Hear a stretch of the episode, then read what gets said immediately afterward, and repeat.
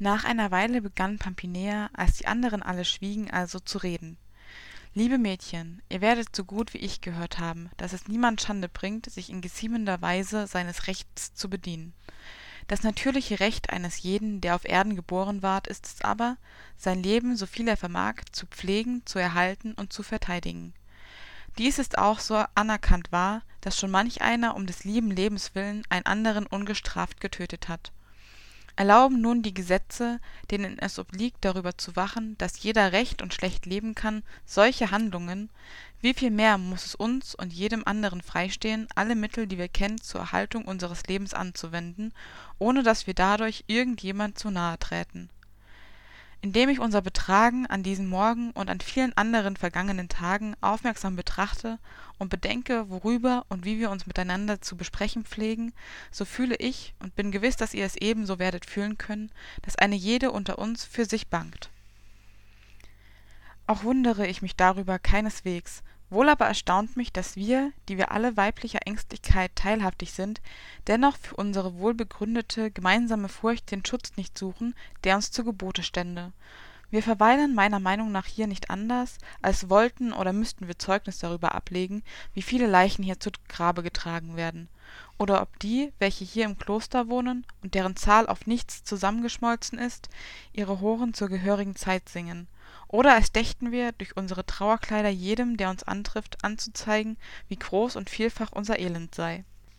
Verlassen wir aber diesen ort so sehen wir entweder leichen und krankenüberführungen oder wir begegnen denen die einst um ihrer verbrechen willen von den rechtsbehörden aus der stadt verbannt wurden und nun gleichsam zum spott weil sie die vollstrecker der gesetze tot und krank wissen mit lästigem ungestüm durch die straßen ziehen oder wir sehen endlich den abschaum unserer stadt von unserem blute erhitzt unter dem namen pestknechte zu unserem unglück überall reiten und streifen wobei sie uns unser unglück mit schändlichen liedern vorhalten. Auch hören wir nie etwas anderes als die und die sind tot und die und die liegen im sterben. Und außerdem würden wir wenn es noch leute gäbe die es täten nichts als schmerzliches weinen vernehmen. Kehren wir endlich in unsere wohnungen zurück ich weiß nicht ob es euch ebenso geht wie mir aber ich fürchte mich wenn ich von einer zahlreichen familie niemand mehr als eine magd antreffe. Alle haare sträuben sich mir und wo ich gehe und stehe glaube ich die schatten meiner verstorbenen zu sehen und nicht mit den gewohnten gesichtern sondern ich erschrecke vor ihren fürchterlichen ich weiß nicht wodurch so sehr entstellten aussehen aus allen diesen gründen fühle ich mich hier und anderwärts und zu hause unglücklich. Und das um so mehr als es mir unmöglich scheint dass jemand der noch blut in seinen adern hat und anderswohin zu gehen imstande ist außer uns hier geblieben sei und sind wirklich noch einige hier so habe ich mehrmals vernommen dass diese allein und in gesellschaft ohne zwischen anständigen und unanständigen frauen einigen unterschied zu machen sobald die lust sie dazu antreibt mit einer jeden bei tage und bei nacht vornehmen was ihnen am meisten vergnügen macht. Und nicht allein die freien leute sondern auch die in den klöstern eingeschlossenen haben unter dem vorwand was den anderen nicht verwehrt werden könne müsse auch ihnen freistehen die gesetze des gehorsams über den haufen geworfen sich der fleischeslust ergeben und sind in der hoffnung so dem tode zu entgehen ausschweifend und schamlos geworden. Verhält es sich aber so und dass es sich so verhält ist offenbar. Was tun wir dann hier? Worauf warten? Wovon träumen wir warum sind wir saumseliger und träger unsere gesundheit zu schützen als alle unseren übrigen mitbürgern? Halten wir uns für geringer als die anderen frauen? Oder denken wir unsere seele sei mit stärkeren banden an den körper geknüpft als die der übrigen ist so dass wir uns um nichts zu kümmern brauchten das unsere gesundheit zu erschüttern vermöchte? Wir irren wir betrügen uns. Wie töricht sind wir wenn wir solches wähnen so oft wir uns daran erinnern wie viele und wie kräftige jünglinge und mädchen von dieser grausamen seuche dahingerafft sind sehen wir den offenbarsten beweis dafür.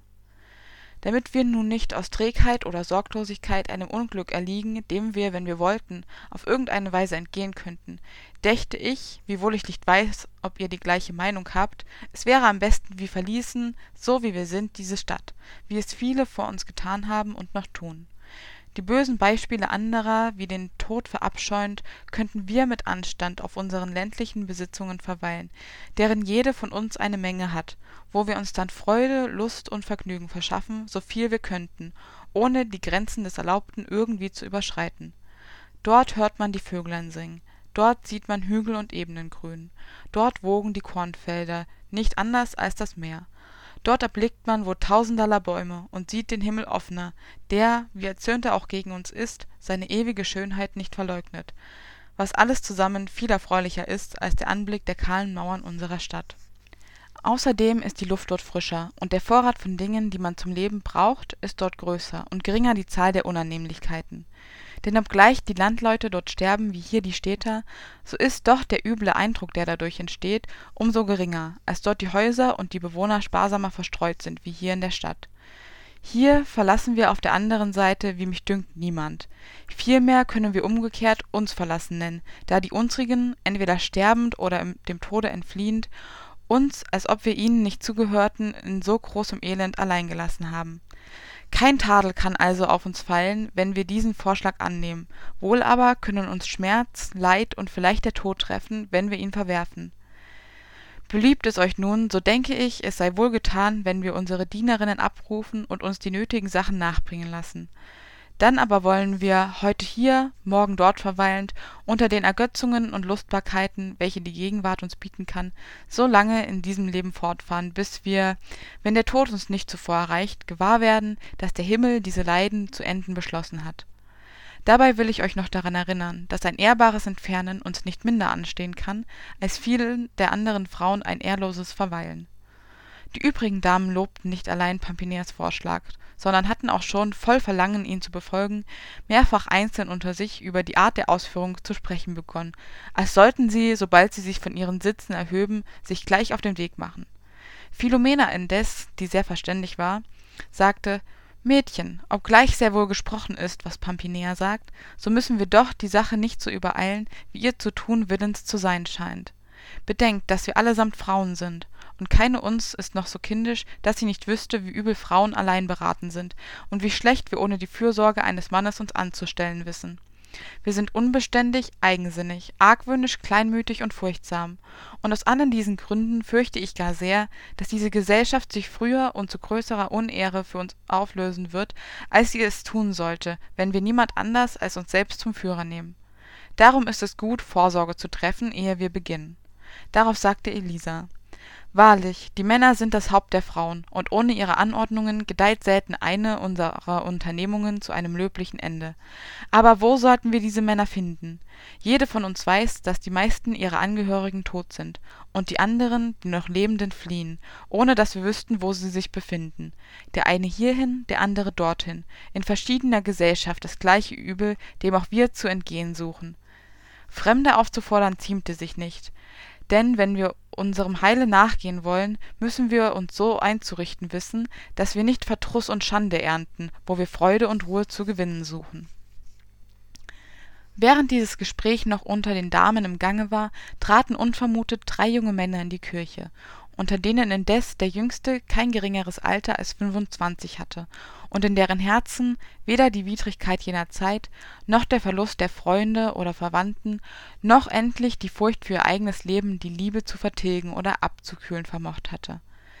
Der erste unter ihnen hieß Panfilo, Philostrato der Zweite und Dioneo der Dritte, von denen ein jeder gar artig und gebildet war sie waren eben unterwegs um als höchsten trost in dieser gewaltigen erschütterung aller dinge den anblick ihrer damen zu suchen die sich zufällig alle drei unter den genannten sieben befanden wie denn auch der eine und der andere unter ihnen mit den einigen der übrigen mädchen durch verwandtschaft verbunden war.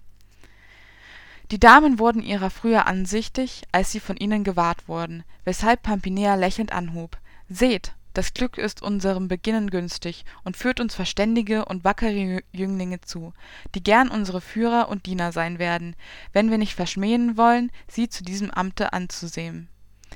Nephile aber wurde bei dieser Rede im ganzen Gesicht purpurrot vor Scham, denn sie wusste, dass einer der jungen Männer sie liebte, und sagte Pampinea, bei Gott bedenke, was du sprichst. Ich weiß gewiss von keinem unter jenen, welcher es auch sei, irgend etwas anderes als lauter Gutes zu sagen auch halte ich sie zu weit größeren dingen als dieses ist geschickt und glaube sie leisteten nicht uns allein sondern auch viel schöneren und würdigeren damen gute und ehrbare gesellschaft Weil es aber offenkundig ist, dass sie in einige, die sich unter uns befinden, verliebt sind, so fürchte ich, dass ohne ihre und unsere Schuld Tadel und Schande daraus erwachsen können, wenn wir sie mitnähmen.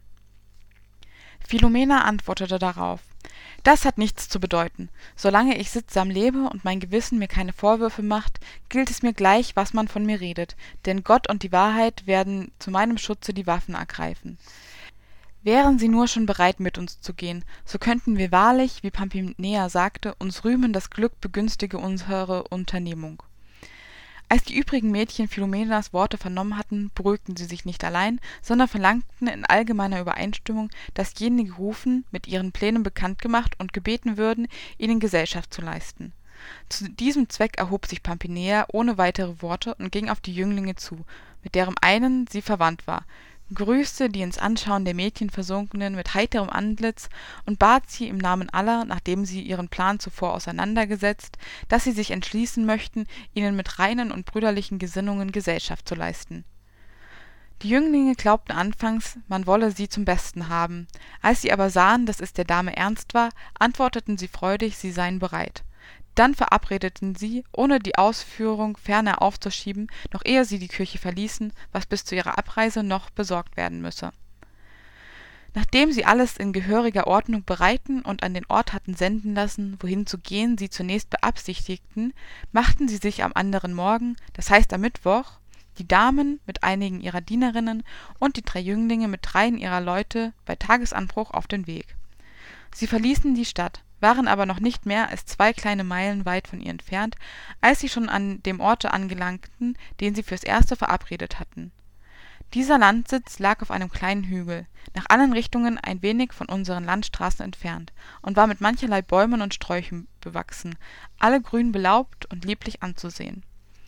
Auf dem Gipfel dieser Anhöhe stand ein Palast mit einem schönen großen Hofraum in der Mitte, reich an offenen Gängen, Sälen und Zimmer, die sowohl insgesamt als auch jedes für sich betrachtet ausnehmend schön und durch den Schmuck heiterer Malereien ansehnlich waren. Ringsumher lagen Wiesen und reizende Gärten mit Brunnen voll kühlem Wasser und Gewölben, die reich an köstlichen Weinen waren, so dass sie eher für erfahrene Trinker als für mäßige, sittsame Mädchen geeignet schienen das innere des palastes fand die eintretende gesellschaft zu ihrem nicht geringen vergnügen reinlich ausgekehrt. Alles war voll von blumen wie die jahreszeit sie mit sich brachte und der fußboden war mit binsen belegt. Als sie kaum angekommen sich niedergelassen hatten sagte dioneo der allen anderen an frohsinn und witz übertraf meine damen mehr euer verstand als unser entschluß hat uns hierher geführt.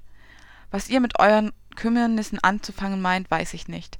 Die meinigen habe ich hinter dem Stadttor zurückgelassen, als ich vor kurzem mit euch hindurchgegangen bin.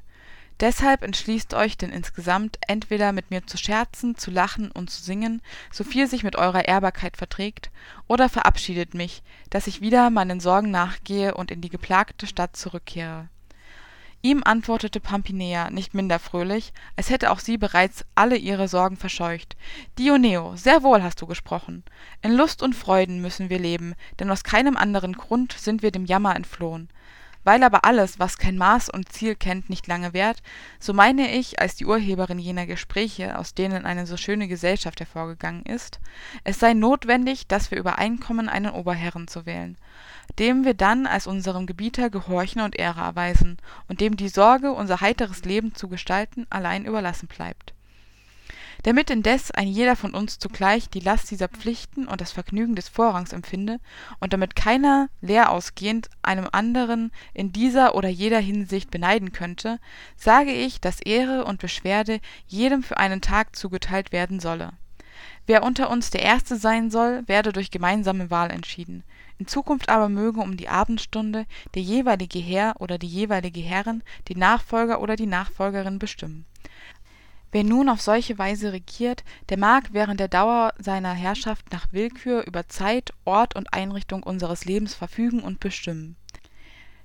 Diese worte wurden von der gesellschaft mit lebhaftem beifall aufgenommen und pampinea wurde einstimmig zur königin des ersten tages gewählt. Philomela aber lief eilig nach einem lorbeerstrauch denn oft genug hatte sie sagen hören welcher ehre das laub des lorbeers würdig ist und wie ehrwürdig es den macht der mit ihm bekränzt zu werden verdiene so brach sie denn einige reiser von ihm ab und krönte Pampinea mit dem daraus geflochtenen kranze der von diesem tage an solange die gesellschaft beisammen blieb für jeden als sichtbares zeichen der königlichen macht und herrlichkeit diente. Pampinea die nun königin war gebot jedermann stillschweigen und sagte als alle aufmerkten und die diener der drei jungen männer nebst den vier dienerinnen der mädchen auf ihren befehl erschienen waren um euch allen zum anfang eine probe zu geben auf welchem wege wir vom guten zum besseren fortschreitend unsere gesellschaft in anstand und vergnügen ohne dass unser guter ruf darunter leidet so lange aufrecht erhalten können wie es uns gefallen wird ernenne ich zuerst parmeno den diener des dioneo zu meinem seneschall. Ihm übertrage ich sorge und aufsicht über die dienerschaft über küche und keller sirisco des pamphilo diener sei unter des parmeno oberbefehl unser rechnungsführer und schatzmeister. Tiantro mag philostrato seinem herrn und den beiden anderen männern in ihren gemächern aufwarten wenn deren diener durch ihre neuen pflichten daran gehindert sind.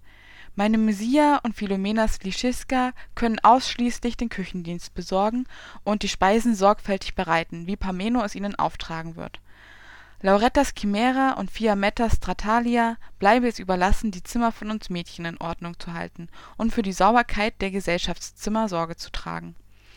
Alle insgemein aber sollten sich auf unseren ausdrücklichen befehl wenn ihnen unsere gnade lieb ist wohl in acht nehmen uns andere als gute neuigkeiten von draußen zu bringen kaum hatte pampinea diese befehle die allgemein beifall fanden kurz und bündig erteilt als sie munter aufstand und sagte hier gibt es gärten und frische wiesen. Hier sind anmutige plätze in menge. So möge denn ein jeder nach gefallen lust wandeln gehen sich aber wieder hier einfinden wenn die dritte morgenstunde schlägt damit wir noch im kühlen speisen können so gingen denn die jungen männer nachdem die neue königin solcher art die muntere gesellschaft beurlaubt hatte in ergötzlichen gesprächen mit den schönen mädchen langsamen schrittes im garten einher wandten sich bunte kränze aus mancherlei blumen und sangen liebeslieder.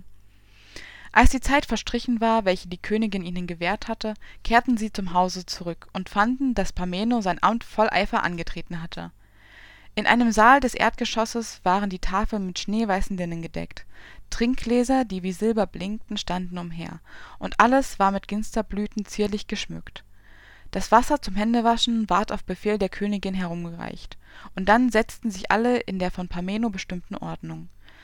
Leckere speisen wurden aufgetragen und der tisch mit köstlichen weinen besetzt worauf die drei diener ohne viele worte zu verlieren den tafeldienst versahen die gute zubereitung und anordnung der mahlzeit erheiterte jeden. Gefällige scherze und gemeinsame heiterkeit würzten die gerichte. Die mädchen und nicht minder die jungen männer verstanden sich sämtlich auf den reigentanz. Einige unter ihnen aber besaßen besondere geschicklichkeit in spiel und gesang. Darum ließ die königin als die tische abgeräumt waren musikinstrumente herbeibringen. Und dioneo nahm auf ihren befehl die laute fiametta eine geige und sie begannen anmutig miteinander einen tanz zu spielen die königin schickte die diener zum essen und tanzte dann mit den anderen damen und den zwei jungen männern nach dieser musik langsamen schrittes einen reigen. Dem tanz folgten anmutige muntere lieder. In dieser art abwechselnd vergnügte sich die gesellschaft so lange bis die königin glaubte es sei zeit zur mittagsruhe. Darauf entließ sie alle. Die jünglinge fanden ihre zimmer von denen der mädchen getrennt dort standen feingedeckte betten und alles war mit blumen bestreut wie im speisesaal. Und ebenso war es in den gemächern der damen. So entkleideten sich denn alle und legten sich schlafen. Die dritte nachmittagsstunde hatte noch nicht lange geschlagen als die königin aufstand und die anderen damen desgleichen die jungen männer wecken ließ. Weil das schlafen bei tage wie sie versicherte der gesundheit nachteilig wäre als alle beieinander waren suchten sie sich einen rasenplatz aus der gar hohes und frisches gras hatte der sonne unzugänglich war und von einer sanften brise gekühlt wurde. Hier setzten sie sich nach der königin geheiß auf dem rasen in die runde und sie begann zu sprechen. Ihr seht die sonne steht noch hoch die hitze ist drückend und nur das zirpen der grillen von den olivenbäumen her unterbricht die schwüle stille. So wäre es denn offenbare torheit jetzt ausgehen zu wollen. Hier ist es wie ihr seht kühl und angenehm zuweilen auch sind brett und schachspiele zur hand und jeder kann hier seinem vergnügen wie es ihm am besten dünkt nachgehen wolltet ihr jedoch in diesem punkte meinem rate folgen so vertrieben wir uns diese heißen tagesstunden nicht mit spielen wobei der eine teil verdrießlich wird ohne dem anderen oder dem zuschauer besonders vergnügen zu gewähren sondern mit Geschichten erzählen, da, wenn deren einer erzählt, die ganze Gesellschaft, die ihm zuhört, sich daran ergötzen kann. Doch ehe wir alle an die Reihe gekommen sein werden, eine Geschichte zu erzählen, wird die Sonne sich geneigt und die Hitze nachgelassen haben, und dann können wir lustwandeln gehen, wohin es uns gefällt. Seid ihr nun mit dem zufrieden, was ich euch vorgeschlagen habe, so wollen wir danach tun. Doch ich will hierin ganz eurer Meinung folgen. Gefällt euch also mein Vorschlag nicht, so mag jeder bis zum Abend tun, was ihm gefällt. Mädchen und Männer erklärten sich einstimmig für das Erzählen. Nun wohl, sagte die Königin, da ihr denn wollt, möge für diesen ersten Tag jeder eine Geschichte von beliebigem Inhalt erzählen. Darauf wandte sie sich zu Panfilo, der zu ihrer Rechten saß, und forderte ihn freundlich auf, mit einer Geschichte aus seinem Vorrat den Anfang zu machen. Kaum hatte er den Befehl vernommen, so hob Panfilo, während alle aufmerkten, also zu reden an